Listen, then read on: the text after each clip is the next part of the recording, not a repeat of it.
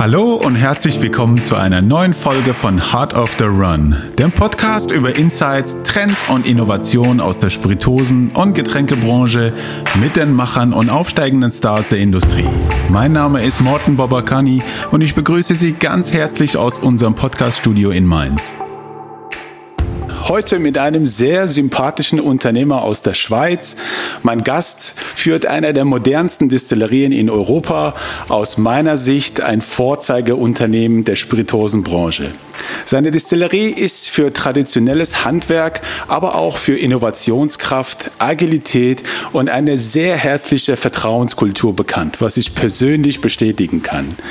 Unser Gast äh, hat mit seinem Unternehmen kürzlich eine absolute Produktpremiere bekannt gegeben und das in einer nicht wenig diskutierten Kategorie. Um welches Produkt es sich handelt, wie dieser Trend aufgegriffen wurde und wie es dem Unternehmen gelingt, trotz vieler Herausforderungen, auch natürlich in der Krise, in einem sehr dynamischen Marktumfeld zu bestehen, werden wir heute erfahren. Ich spreche mit dem CEO der Divisa Distillerie Willisau. Herzlich willkommen, Adrian Affentrank. Hallo, äh, herzlichen Dank für die Einladung. Lieber Adrian, wir kennen uns mittlerweile jetzt seit, äh, habe ich recherchiert, seit fast zehn Jahren und äh, darum freue ich mich ganz besonders, dass du hier bist und dass du dir die Zeit nimmst, bei Heart of the Run dabei zu sein. Ich habe zwar äh, schon einiges von dir erzählt, dennoch möchte ich dich unseren Hörern mit ein paar Worten persönlich vorstellen. Du bist äh, Ingenieur für Lebensmitteltechnologie und äh, nach deiner Ausbildung bist du recht schnell als Produktionsleiter bei der Schokolats halber Sunray eingestiegen. Und äh, für diejenigen, die äh, Sunray nicht kennen, das ist eine Division der Coop-Genossenschaft. Äh, und nach fünf Jahren bei Sunray bist du zu Divisa gewechselt, zunächst als CEO. Und nach fast acht Jahren hast du in 2015 bei einem Management-Buyout äh, die Aktienmehrheiten und damit die Geschäftsleitung der Divisa übernommen. Aber bevor ich zu viel erzähle, stell dich doch mal bitte vor und erzähl uns, wer du bist und wie du zu dem Menschen geworden bist, der du heute bist. Wenn ich ein bisschen noch weiter zurückgehe, Lebensmittel haben mich schon immer sehr beschäftigt. Äh, für mich war schnell klar, dass ich äh, ähm, beruflich in den Lebensmittelbereich einsteigen möchte und habe dann erstmal Koch gelehrt, gelernt mhm. und in der Schweiz äh, mit den Fachhochschulen hat man sehr gute Ausbildungswege und dann eben Lebensmitteltechnologie studiert. Äh, so wie war mir äh, zu Beginn die Gastronomie schon sehr nahe und die Produktion von Lebensmitteln. Und als ich dann 2007, äh, als ich zur Divisa gekommen bin, äh, kam dann irgendwie so beides zusammen. Äh, einerseits Gastronomie, weil wir doch als Divisa sehr nahe mit der Gastronomie zusammenarbeiten, sehr nahe an der Gastronomie sind. Und auf der anderen Seite natürlich wie weiterhin die Produktion äh, von Lebensmitteln. Und das hat mich sehr, sehr äh, ähm, begeistert. Äh, und deswegen, dass ich dann 2015, äh, du hast es erwähnt, die Chance hatte, hier auch als Inhaber mit einzusteigen, war das für mich eine riesen Glücksfall und eine Riesenchance auch zugleich äh, da äh, weiter in diesem Bereich äh, zu arbeiten. Mhm. Und äh, jetzt nochmal einen Schritt zurück. Woher kam eigentlich deine Liebe und Leidenschaft für den Bereich Lebensmittel? Ähm, wer hat dich da geprägt in deiner Jugend? Gab es Vorbilder? Gab es Helden oder Role Models, die dich beeinflusst haben? Ja, ich denke schon, dass das vor allem auch äh, von der Familie her, also mein Vater äh, war Metzger, von daher Aha. gesehen schon immer in Kontakt mit Lebensmitteln gewesen. Daneben, daneben hat er auch viel äh, gekocht, also so ja, an ah. Events hat er gekocht, mhm. deswegen war ich da auch schon bald involviert und habe eigentlich schon als Kind habe ich dann schnell Interesse an Kochen und Backen äh, bekommen und deswegen auch die, diese berufliche Richtung eingeschlagen. Mhm. Also wurde dir mit in die Wiege gelegt, das Thema Lebensmittel und Genuss sozusagen. Kann man so sagen, wurde bei uns zelebriert und eben auch äh, gelebt, ja. Aha. Und wie, wie kam es dann der Einstieg in die Spiritosenbranche, jetzt vom Lebensmittel? Ähm, gab es da ähm, etwas, ein, ein, ein, ja, etwas, was dich da beeinflusst hat? Ähm, du hast erwähnt, ich war bei Coop. Coop ist ein großer äh, Detailhändler am Schluss, also Lebensmitteleinzelhändler, wie er in Deutschland sagt. Äh, mhm. Und äh, ist natürlich die Produktion von Lebensmitteln dann nicht im Hauptfokus. Und ich ja. habe da einige Jahre gearbeitet, aber dann irgendwie auch gespürt, dass ich mehr in ein Unternehmen will, wo eben die Lebensmittelproduktion im Hauptfokus steht und auch vielleicht ein bisschen kleiner strukturiert ist, wo man mehr, näher an der Entscheidungsfindung ist und auch mehr auf die Entscheidung äh, ähm, mit Einfluss nehmen kann. Und äh, mein Wunsch war dazu mal eigentlich ein Unternehmen zu finden, äh, das möglichst auch nahe an der primären Produktion ist, also wo man auch von der Landwirtschaft her die, die Einflüsse spürt, wo man spürt, dass eben Rohstoffe vielleicht nicht, nicht immer verfügbar sind und äh, daraus aber dann Produkte zu kreieren und herzustellen, die marktfähig sind. Und äh, ich habe dann mir doch ziemlich Zeit gelassen, etwas äh, zu finden oder zu, während der Suche und bin eigentlich dann auf die Divisa gestoßen, wo eigentlich dies alles äh, in sich vereint hat. Einerseits Beschaffung von Rohwaren aus der äh, Landwirtschaft, kleines inhabergeführtes Unternehmen, äh, trotzdem mhm. gute, starke Stellung in der Schweiz. Also hat eigentlich alles äh, zusammengepasst. Ja, du hast es ja erwähnt, die Visa, äh, ein spannendes Familienunternehmen, wurde ja im äh, Jahr 1918 von Hans Affendranger in Willisau gegründet. Lustig ist ja, dass der Hans Affendranger trotz dem Namen nicht mit dir verwandt ist. Und äh, heute gehört die Visa ja zu den führenden Schweizer Unternehmen für die Entwicklung und, und Vermarktung von Spiritosen und auch zu den, modern, zu den modernsten Brennereien Europas. Und ähm, wenn ich jetzt auf eure Webseite schaue, ist ja euer Produktportfolio extrem vielseitig, also von Obstbränden über Liköre bis zu Wodkas und seit 2017 auch ähm, im Bereich Whisky deckt ihr alle Kategorien ab. Ähm, erzählt doch mal ähm, genau, was euch besonders macht.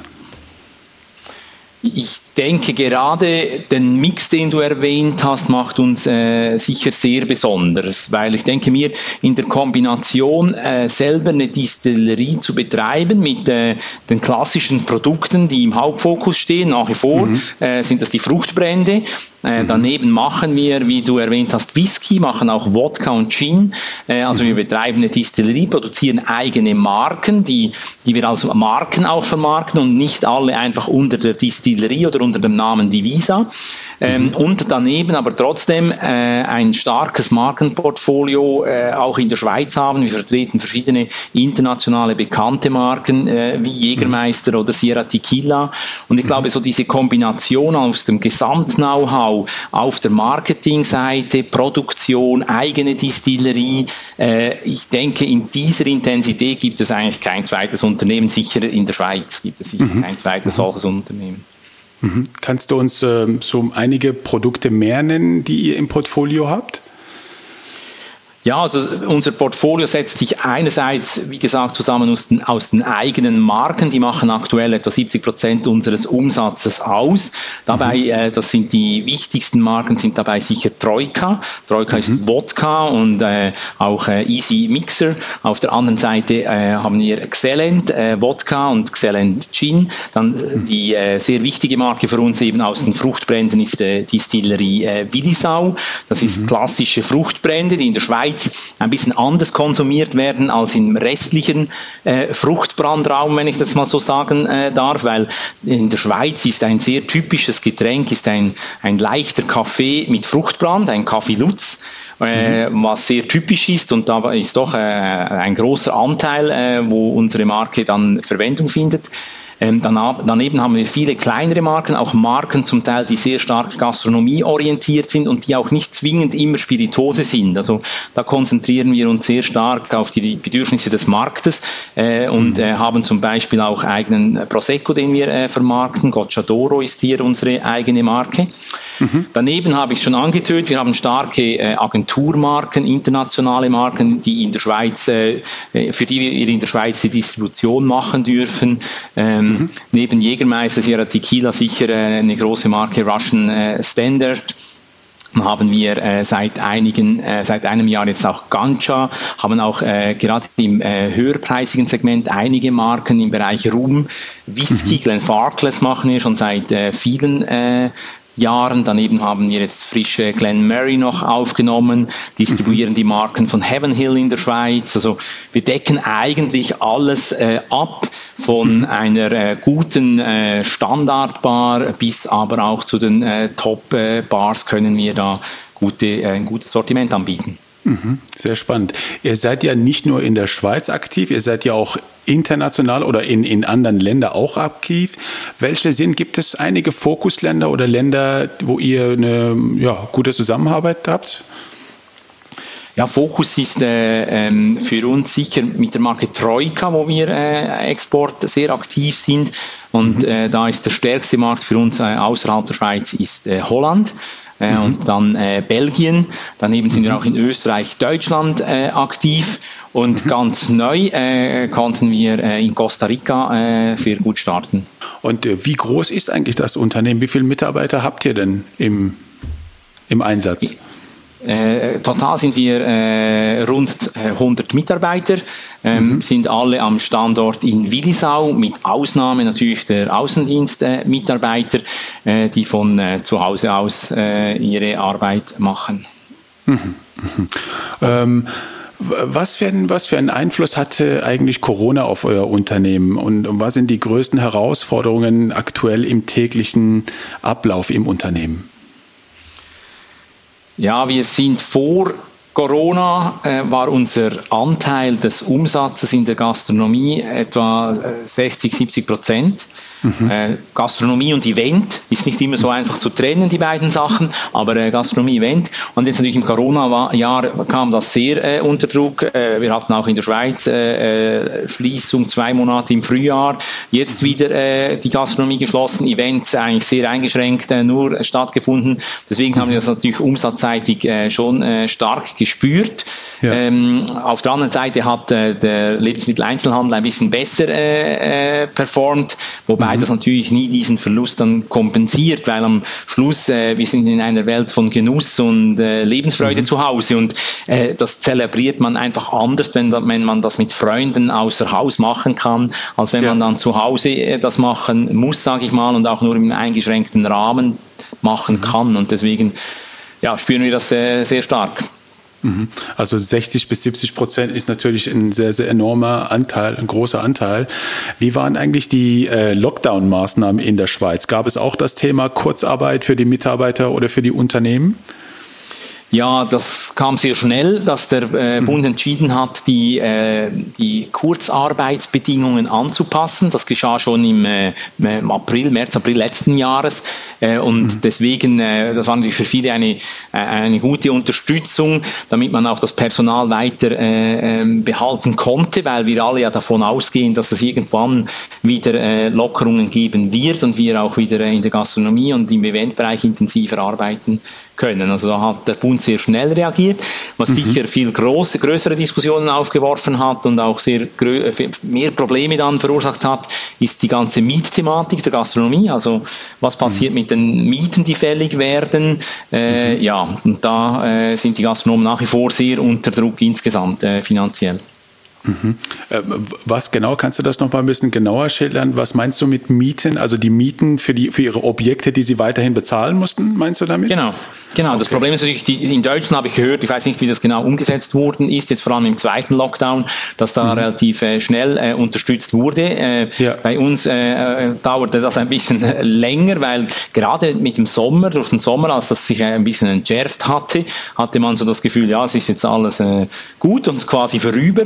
Und äh, dann ist man in diese zweite Welle hineingekommen und äh, da hat man sich immer noch darüber gestritten, wie ist, wie ist das jetzt mit Mieten? Muss ich die Miete voll zahlen als Gastronom, mhm. auch wenn ich das Lokal gar nicht voll nutzen kann? Beziehungsweise jetzt haben wir ja seit November äh, in der Westschweiz eigentlich quasi wieder Lockdown und äh, seit äh, äh, Weihnachtszeit auch in, in, in der Deutschschweiz äh, Lockdown in der Gastronomie. Also die Gastronomie ist nach wie vor zu und deswegen ja. stellt sich natürlich da nach wie vor die Frage, wie finanziere ich als Gastronom die Fixkosten? Klar habe ich auf der einen Seite die Möglichkeit ja. der Kurzarbeitsentschädigung, aber auch da entfallen Kosten dem Unternehmen, weil ich mhm. habe da nicht zu 100 Prozent alles gedeckt und äh, auf der anderen Seite habe ich Mietkosten, die ich bezahlen muss, habe vielleicht sonst noch, äh, aber habe noch sonst fixe Kosten.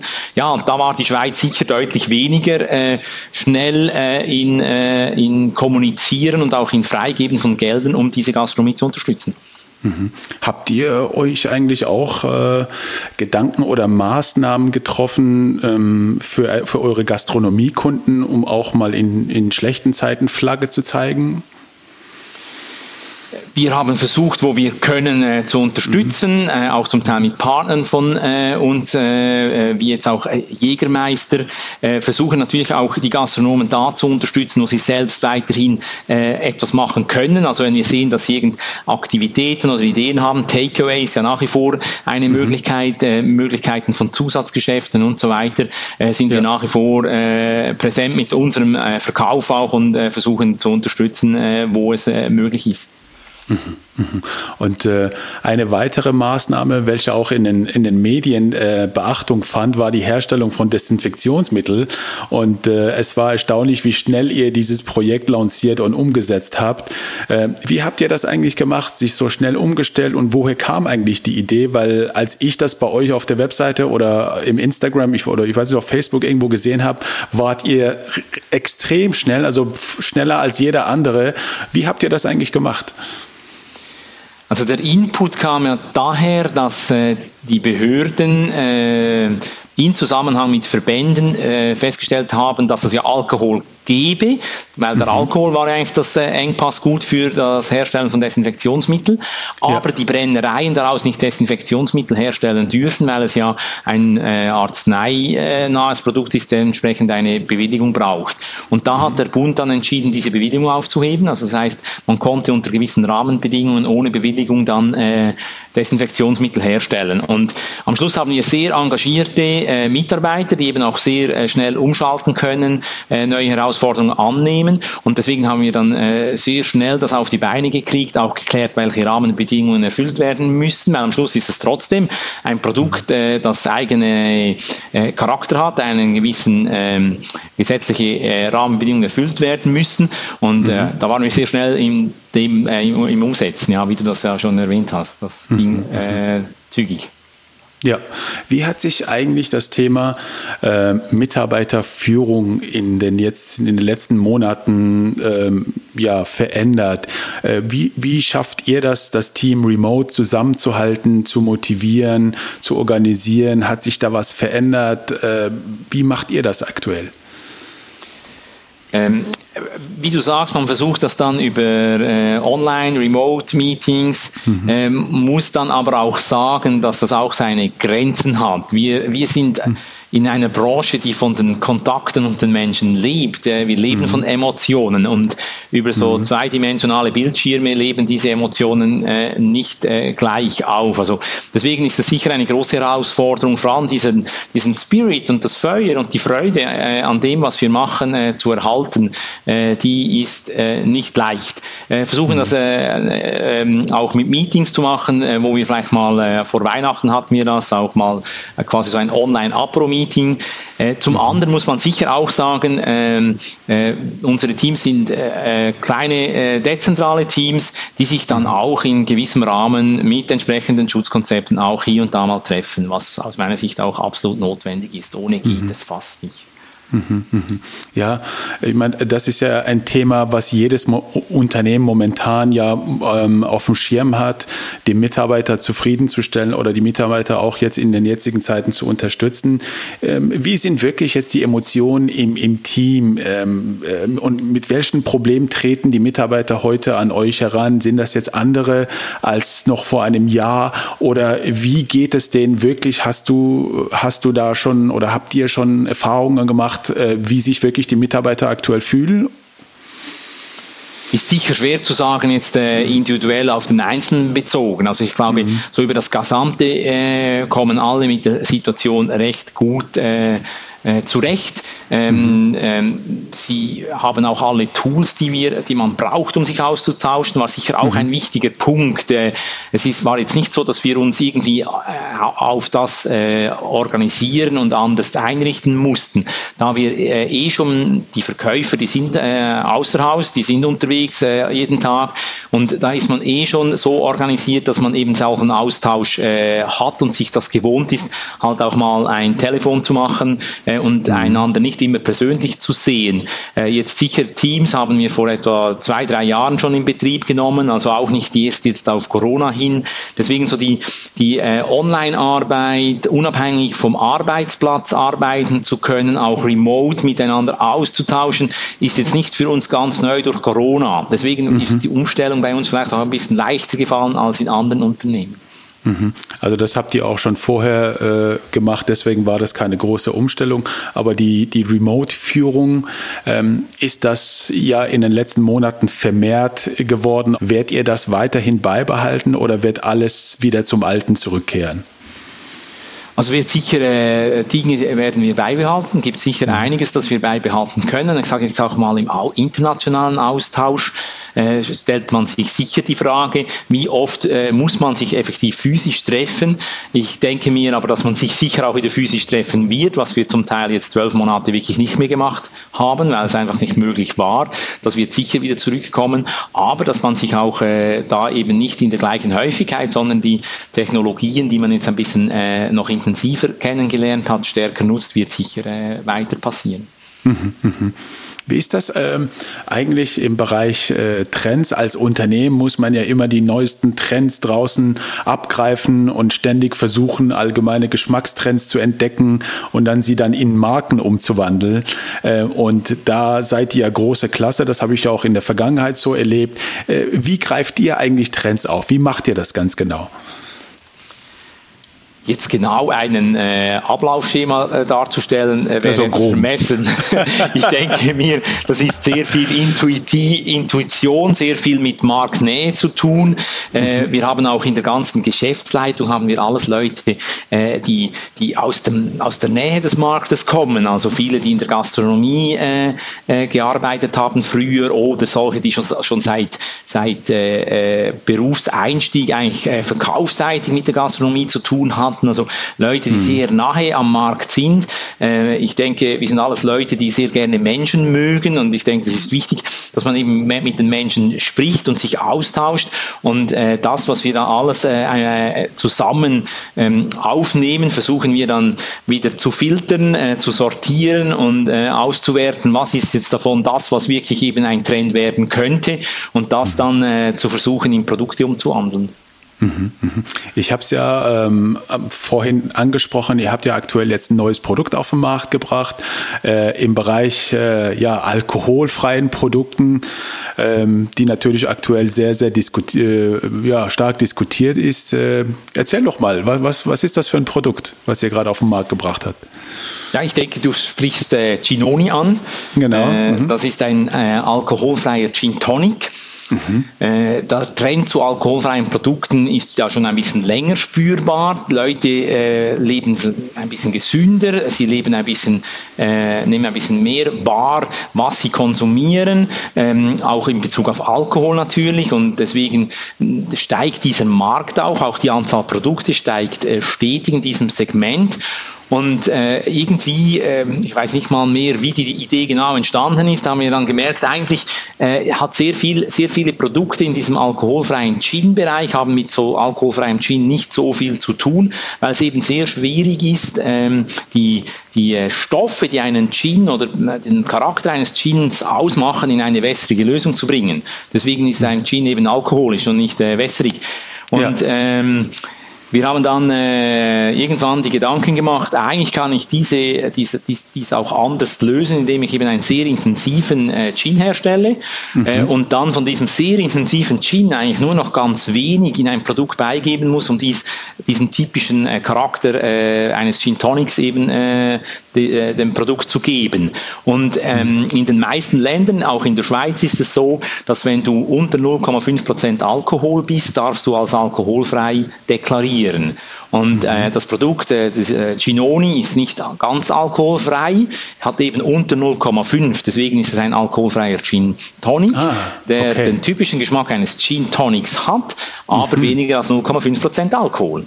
Mhm. Und damit haben wir es aus unserer Sicht geschafft, eigentlich das Maximale herauszuholen in einem alkoholfreien Produkt, das wirklich auch noch Gin schmeckt und mhm. äh, nicht einfach irgendwie so eine bessere Lösung mit einem Kräutergeschmack ist.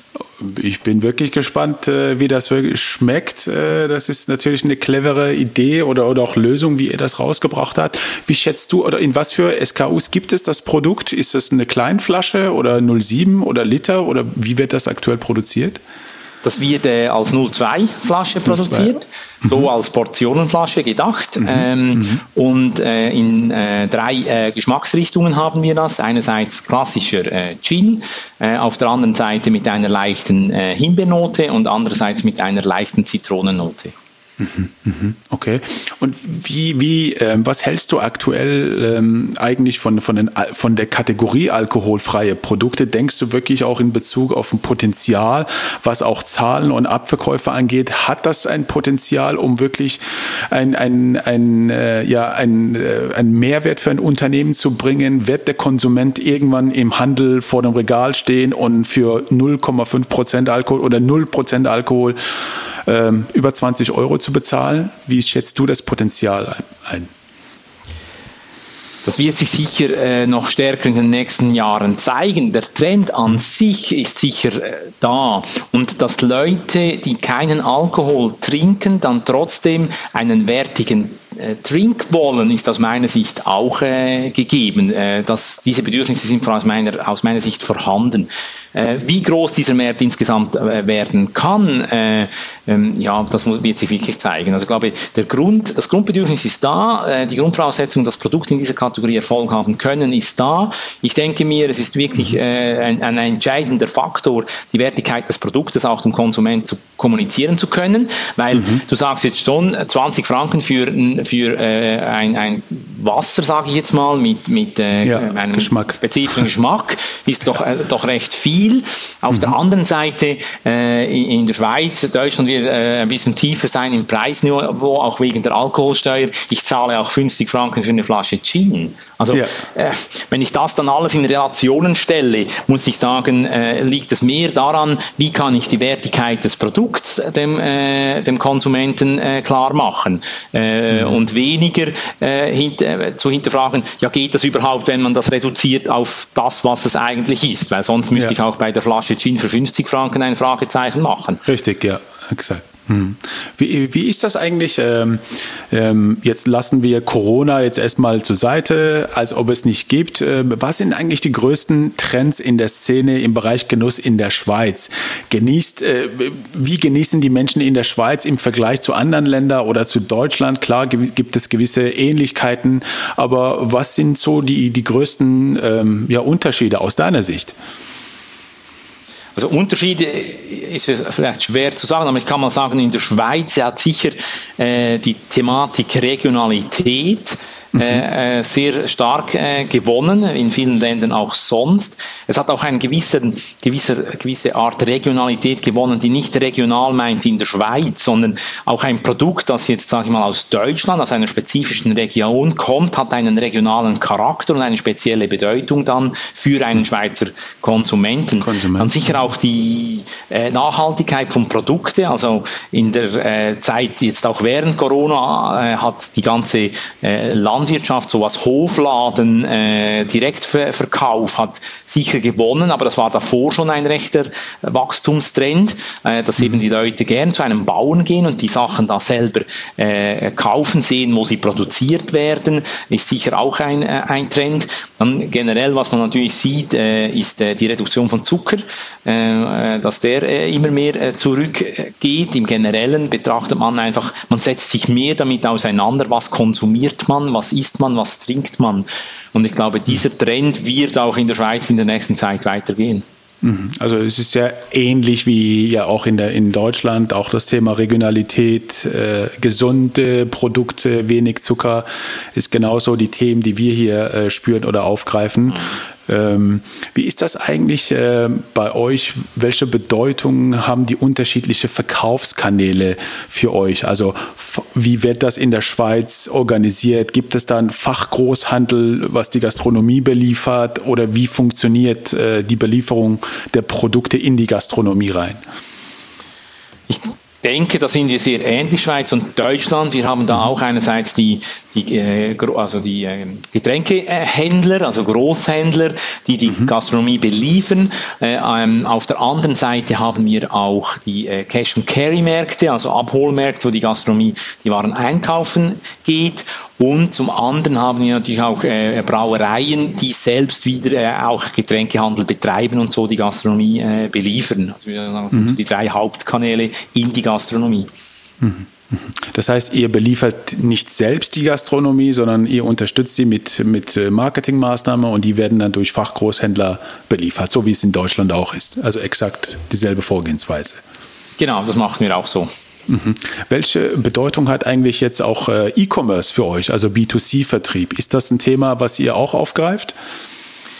Ja, das ist ein Thema, das wir jetzt verstärkt äh, aufgegriffen haben. Und zwar bevor das äh, Tag Corona kam, haben wir mhm. uns schon Gedanken dazu gemacht. Hängt auch damit zusammen, äh, dass wir mehr und mehr unserer Marketingbudgets, die früher in klassische äh, Kanäle gingen, wie zum Beispiel äh, Plakatkampagnen oder auch äh, Zeitschriftenkampagnen, mehr und mehr online äh, einsetzen. Und äh, im Online-Bereich habe ich natürlich die Möglichkeit, wenn dann am Schluss auch aus der Kommunikation ein Kaufinteresse besteht, kann ich den Konsumenten auch lenken. Und das kann ich aber nur dann, wenn ich das auch selber betreibe. Und deswegen habe ich gesagt, okay, äh, wir wollen auch da einen Fokus haben, äh, nicht nur jetzt äh, als, ähm, sag mal, als Business Case, wo wir sagen, das muss sehr rentabel werden, sondern auch um nahe am Konsumenten zu bleiben. Mhm. Und äh, wie, wie läuft das Projekt? Also gibt es eine Seite, wo, die, wo euer Online-Shop schon aktiv ist? Genau, wir haben unseren Online-Shop unter, unter, einem eigenen Namen äh, lanciert, das heißt drinkdirect.ch mhm. äh, wo wir alle Produkte ähm, äh, verkaufen darüber und äh, entsprechend äh, einerseits wenn wir jetzt Produktewerbung machen, also sprich, wenn wir jetzt mit Troika Werbekampagne online fahren und dann äh, wieder auf unseren Shop äh, Drink Direct leiten, aber auch natürlich für den Shop selbst äh, dann äh, aktiv in der Bewerbung sind. Mhm. Und das Handling des Shops macht ihr alles selbst aus, aus eurer Distillerie, also der Versand, äh, äh die Verpackungen, die Kunden, genau. Konsumentenkommunikation oder wie läuft das bei euch ab? Genau, machen wir äh, alles selber. Also einerseits äh, Shop betreiben, Online-Seite machen wir selbst, aber auch die ganze Logistik dahinter machen wir alles auch selbst. Okay. Und wie, wie, sind aktuell die ersten Erfahrungen oder die, die Erfahrungswerte nach, nach einigen Monaten? Gibt es schon die ersten Erfolge? Weil ja ein Online-Business, E-Commerce ist ja komplett was anderes als, als ein stationäres Geschäft zu führen. Und da muss man ja einen ganz anderen Skillset äh, besitzen als auch Mitarbeiter in so einem Unternehmen. Wie sind da die ersten Erfahrungswerte? Die sind, die sind sehr gut, weil unsere, mhm. unser Ziel war es natürlich mit einem Online-Job nicht äh, über die Preise äh, unsere ähm, Kunden wieder zu konkurrieren, sondern mhm. wirklich auch Kommunikation über die Marke machen zu können. Weil ja. was ein sehr großer Unterschied ist von, von der Schweiz äh, zu Deutschland, sind die restriktiven Werbemaßnahmen, die wir in der Schweiz haben. Also es gibt sehr viele Dinge, die, die ihr in Deutschland tun dürft, die wir in der Schweiz nicht tun dürfen. Und mhm. deswegen haben wir gesagt, okay, wir müssen über die Marke auch äh, Mehrwert generieren können für den Konsumenten, dass er eben die Marke interessant findet. Und das können wir natürlich natürlich, weil wir das alles selber betreuen, zum Teil auch über die Produkte wieder machen und können da Spezialitäten, spezielle, also du kannst zum Beispiel bei Troika, kannst du eine Flasche bestellen mit einem personalisierten Label und ja. äh, solche Sachen funktionieren äh, sehr gut, da sind wir sehr äh, gut unterwegs damit und das hilft natürlich, einerseits können wir äh, Produkte verkaufen, aber auf der anderen Seite äh, schaffen wir damit auch eine Beziehung zwischen, zwischen dem Konsumenten und der Marke. Das ist natürlich jetzt äh, sehr interessant für die Hörer, äh, die jetzt sich nicht so ganz mit den, mit den Schweizer Marketingmaßnahmen auskennen. Was dürft ihr nicht, was wir dürfen in Deutschland? Da gibt es da gibt's wahrscheinlich eine ganze Reihe als Beispiel. äh, ich denke, so, soweit ich weiß, dürft ihr eine, ein Inserat machen, auf dem ein Barkeeper zu sehen ist, wie er einen Drink mixt. Mhm. Äh, das dürfen wir in der Schweiz nicht. Du darfst den Barkeeper nicht als ganze Person sehen, du darfst nur die Hände von ihm sehen. Und Aha, die Hände okay. dürfen zum Beispiel auch keine Tattoos haben, die irgendwie ähm, einen, ähm, einen Werbeanreiz, einen Werbewert haben könnten. Also das muss relativ neutral sein. Äh, okay. wir dürfen zum Beispiel auch keine ähm, keine äh, Werbung machen für äh, bessere Preise, also Anstattpreise, Rabatte, Gratiszugaben, all das dürfen wir alles in der Schweiz nicht bewerben. Also du kannst nicht sagen, äh, heute hast du 20 Prozent zum Beispiel auf eine, ein Produkt oder kaufe ein Produkt und erhalte gratis dazu. Zum Beispiel das darfst du alles nicht machen. Geht auch nicht. Also man darf äh, keineswegs den Konsumenten emotional beeinflussen durch die Werbung sondern nur informieren, richtig? So grob darfst, zusammengefasst? Du darfst, grob zusammengefasst, darfst du in der Werbung nur Dinge darstellen, die in direktem Zusammenhang mit dem Getränk stehen und keine mhm. sonstige Emotionalität hervorrufen würde. Genau. Ähm, äh, Adrian, wenn man auf, auf deine Karriere jetzt zurückblinkt, das ist natürlich jetzt eine Frage, die ich äh, hätte vielleicht vorher ankündigen müssen. Wenn man jetzt auf deine äh, Karriere zurückblickt, was, was war für dich persönlich äh, der größte oder die größten Erfolge, die du hattest? Aber natürlich auch die Misserfolge. Wenn du da Beispiele hättest, das würde uns natürlich sehr, sehr interessieren, weil jetzt in diesem Podcast auch um Menschen, um die Macher und die Person hinter den Unternehmen geht. So einzelne größte Erfolge äh, ist jetzt vielleicht schwierig, aber es ist am Schluss eine, eine Gesamtentwicklung. Für mich sicher ein Riesenschritt in meiner Karriere, äh, die Übernahme des Managers, also der Divisa im Rahmen dieses Management-Buyouts und sicher auch äh, für mich ein gewisser Erfolg. Aber auf der anderen Seite ist das natürlich auch sehr, sehr viel Arbeit oder auch ein gewisses Risiko damit verbunden. Aber das habe ich sehr gerne angenommen und angepackt. Ähm, ist am Schluss nicht nur nur Beruf, sondern so schön wie man sagt, Berufung. Ähm, Misserfolge äh, gibt es immer wieder. Ich denke mir, man darf auch nicht Angst haben davor, eben Misserfolg zu haben, weil mhm. äh, nur wer nichts tut, äh, der macht keine Fehler, sagt man so schön. Und mhm. ich denke gerade auch bei, bei Trends, äh, bei Produkteneuheiten, bei Produkteentwicklung. Ähm, mhm. Du hast mich gefragt, wie groß ist dieser Trend, wie stark kann der werden? Das weiß am Schluss niemand. Das kann ja. niemand prophezeien. Und wir können jetzt äh, Produkte herstellen dazu und sagen doch, okay, äh, das ist das das passt da rein und das macht Sinn. Ähm, und vielleicht wird es ein Erfolg äh, und vielleicht wird es auch, auch kein Erfolg. Äh, wissen mhm. wir heute nicht. Aber ich glaube, wenn du dann eben nur auf, aus der Angst äh, nicht äh, zu reüssieren, dann nichts machst, dann machst mhm. du nie was Neues. Und wenn ich denke, äh, dass wir in den letzten Jahren doch viele Marken äh, dazu gewonnen haben und auch gerade im letzten Jahr mit ja. sehr den, sagen wir, wir haben vor, vor fünf Jahren entschieden, mehr in Premium zu investieren, mehr Premium Produkte aufzunehmen. Und gerade alle Premium-Marken oder die meisten Premium-Marken haben im letzten Jahr zugelegt. Also äh, gerade in einer Krisenzeit, wo die Leute vielleicht eben äh, gewisse gewisse Kanäle nicht mehr äh, zugänglich sind. Ich kann nicht mehr in die Gastronomie gehen. Ich will ja. aber trotzdem mir etwas Gutes tun. Also ja. bin ich auch bereit, vielleicht etwas mehr zu bezahlen für eine gute Flasche Spirituose zu Hause. Und das mhm. haben wir sehr stark gespürt, diesen, dieses Bedürfnis. Und äh, deswegen hat sich das auch bestätigt, dass es eben wichtig war, in diese, diesen Bereich mehr zu investieren. Ja, ja. Du hast jetzt äh, gerade das Thema Produkte, auch Premium-Produkte angesprochen.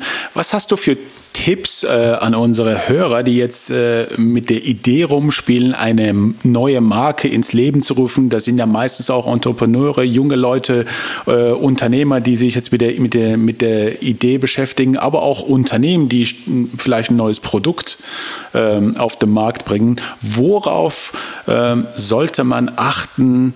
Was sind die wichtigsten Merkmale für, für, die, für, das, äh, für die Produktion eines neuen, einer neuen Marke oder ein neues Produkt aus Sicht eines, eines Markenexperten? Aus meiner Sicht ist es wichtig, dass man wirklich aus den Bedürfnissen der Kunden heraus versucht, Produkte zu kreieren und nicht äh, aufgrund von äh, Produkte technischen äh, Inhalten, auch von Eigenschaften. Also ich habe sehr oft gehört, zum Beispiel, äh, sagen wir mal einen Gin. Ich habe äh, einen Gin jetzt gemacht und der Gin hat das und das speziell. Und deswegen ist das ja noch nicht vorhanden auf dem Markt. Also deswegen ist ja da ein, müsste ein Bedürfnis sein, ist eine Marktlücke, weil das gibt es so noch nicht, oder? Ja, ja. Das heißt aber noch lange nicht, dass es wirklich ein Bedürfnis dafür gibt. Also ich glaube, man muss das wirklich aus der Marktseite betrachten und schauen, wo gibt es Dinge, die die Kunden äh, äh, interessiert, die mit dem Lebensstil, mit dem, mit dem äh, Bedürfnissen der Kunden zu tun haben und auf die spezifisch Produkte zu kreieren und nicht umgekehrt. Wie ist das äh, ähm, eigentlich? Ihr, seid, ihr macht ja auch Agenturvertrieb, das heißt, ihr ähm, vertreibt in der Schweiz auch andere Marken aus anderen Ländern. Ähm, wie geht ihr eigentlich mit dem Thema Erwartungshaltung um? Wenn man, äh, worauf sollte man bei der Distribution und, und, und äh, Fremdmarken auch äh, aufpassen oder darauf achten? Weil du kennst es ja, wenn äh, eure Produkte im Ausland von einem Partner vertrieben werden oder ihr ein Produkt wie zum Beispiel Jägermeister in der Schweiz vertreibt, hat man natürlich als Marke eine gewisse Erwartungshaltung gegenüber seinem Partner. Wie geht ihr eigentlich mit diesem sensiblen Thema um? Um, ähm, damit man irgendwo die Balance hat und damit man auch vielleicht nicht zu sehr enttäuscht ist als Marke oder als Agentur? Als Agentur habe ich immer äh, die Auffassung, dass ich quasi der Dienstleister bin der Marke. Ich glaube, das ist ganz eine wichtige Basis. Also wir bieten eine Dienstleistung an an Markeninhaber. Also sind wir der, äh, der, der Lieferant quasi, wenn man so will, und der Markeninhaber mhm. ist der Kunde. Also wir versuchen äh, entsprechend auch da zu, zu spüren, was ist das, das Bedürfnis äh, des, des Kunden äh, und wie können wir das umsetzen.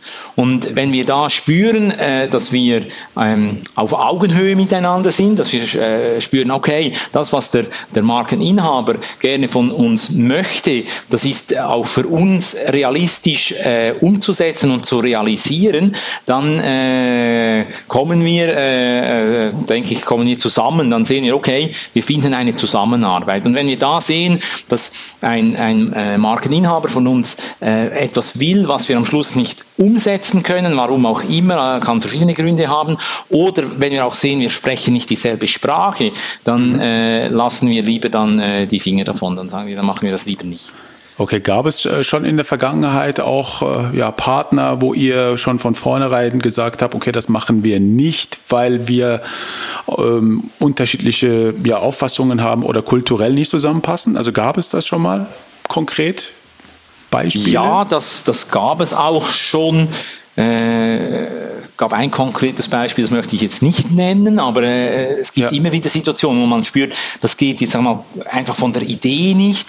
Und was sicher mhm. nicht oft nicht geht, ist eben, was du sagst, der, Erwartungshaltungen müssen übereinstimmen. Also ja. das, das ist natürlich der häufigste Punkt, wo, wo man dann merkt, Markeninhaber haben immer, äh, die wollen natürlich immer das Maximum vom, vom, von der Agentur, also wir als Vertriebspartner äh, äh müssen dann das Maximale liefern.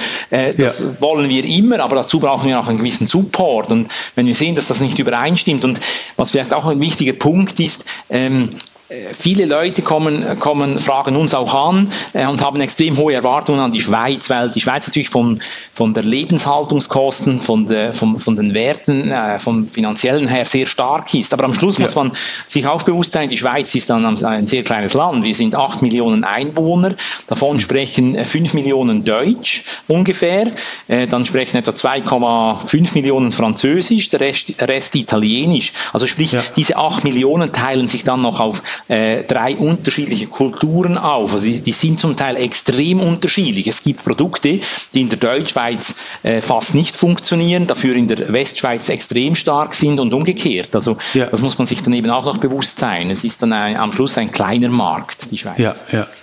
Was, äh, was, äh, was habt ihr eigentlich äh, jetzt noch für 2021 als äh, Etappenziele für euch gesetzt? Was, was erwartet euch dieses Jahr noch? Was sind so die ja, Planungen? Auf der einen Seite, wir machen immer eine, eine Planung im Herbst für das neue Jahr.